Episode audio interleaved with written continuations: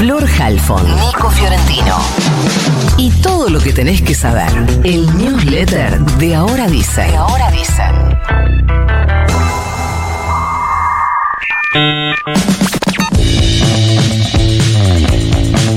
Cuatro soldados fallecieron y otros 18 terminaron heridos por un accidente en San Martín de los Andes. Eh, ¿Dónde fue? Fue en una curva de montaña muy cerrada en la que desbarrancó el micro del ejército que los transportaba.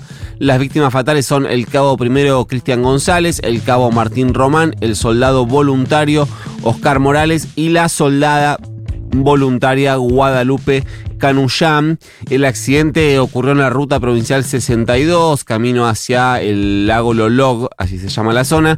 Según informaron los rescatistas, el camión del Regimiento de Caballería de Montaña 4 se deslizó 15 metros por una eh, cornisa. 9 eh, de los 18 heridos resisten gravedad se mantienen eh, internados, todavía están tratando de determinar las causas que llevaron a la pérdida del control del, del vehículo que se fue de la ruta, rompió el guarrail, rompió las defensas que cubrían la curva y terminó cayendo por un precipicio.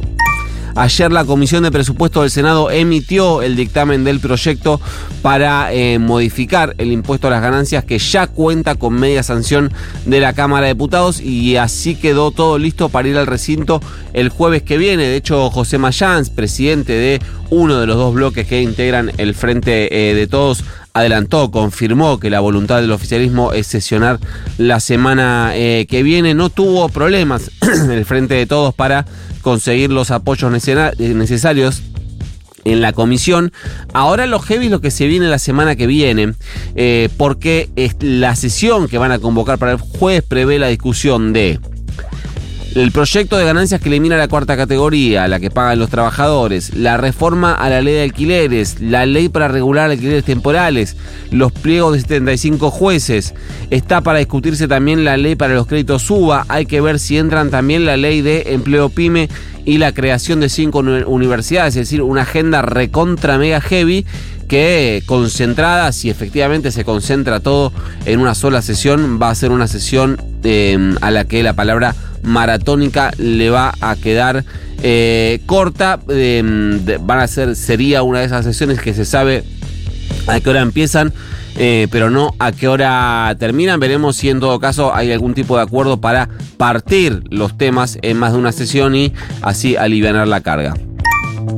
Atención porque después de algunos días de demora se están empezando a hacer efectivos los reintegros del IVA, si bien se había anunciado que el IVA de las compras hechas antes de la 17 de un determinado día serían reintegrados al día siguiente y si compraste después de la 17 a las 48 horas, lo cierto es que muchas personas que hicieron compras el lunes y el martes de esta semana, recuerden que el plan de devolución del IVA empezó eh, el lunes, eh, vieron cómo llegaba el miércoles, llegaba el jueves y la guita en su cuenta, en su caja de ahorro no aparecía, no se efectivizaba la devolución. Todavía no habían em, visto impactada la devolución en sus cajas de ahorro, eso, eso quería decir.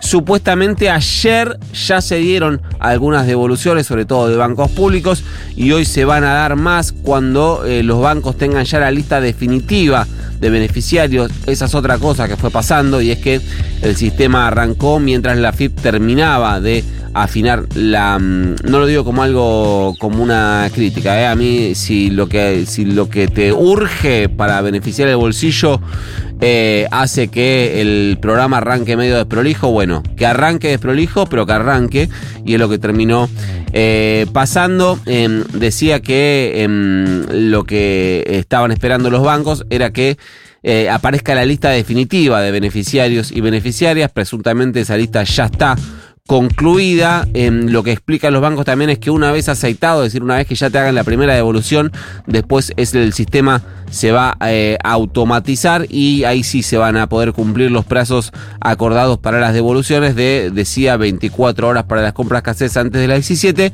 y 48 horas para las compras que después de las 17.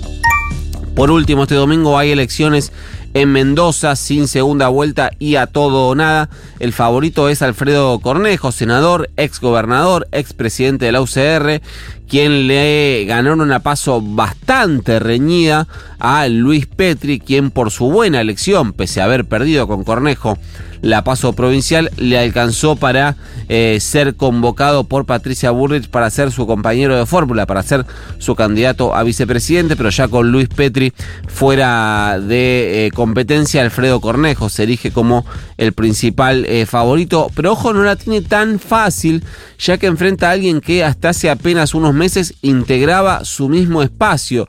Se trata de Omar de Marchi, expresidente del PRO de Mendoza, de origen en el Partido Demócrata, los Gansos, así reconocen en Mendoza a los miembros militantes eh, y dirigentes del Partido Demócrata, que fue gobierno en la provincia durante varios años. Em, de Marchi tuvo que dejar el partido, el PRO. En realidad lo que hicieron fue intervenirle el PRO porque él como presidente se negaba a firmar la alianza con la UCR a nivel provincial. Es decir, se negaba a conformar dentro de Mendoza eh, Cambiemos, que en Mendoza se llama Cambia Mendoza ese eh, espacio. Eh, si bien la mayoría de las encuestas da a Cornejo como ganador, es probable que tenga una elección bastante peleada con De Marchi todo se vuelve más ruidoso además cuando, eh, cuando uno mm, revisa un poco las candidaturas y ve que eh, De Marchi mantiene un coqueteo cada vez más sólido con Javier Milei, que en sus listas lleva a dirigentes que a nivel nacional se referencian en la libertad eh, avanza, así que ese va a ser el contexto de las últimas elecciones provinciales que va a haber antes de las presidenciales. Son las de este domingo, después ya hasta el 22 de octubre no hay em, más elecciones. El peronismo se presenta en Mendoza con el Frente Elegí, así se llama, y la candidatura de Omar Parisi, ganador también de la eh, interna de la paso em, peronista, pero que em, muy fuera de competencia sacó apenas el 15% de los votos en las pasos. Dicho todo esto, diciendo las 7 y 20 de la mañana, este newsletter se va. Flor Halfon.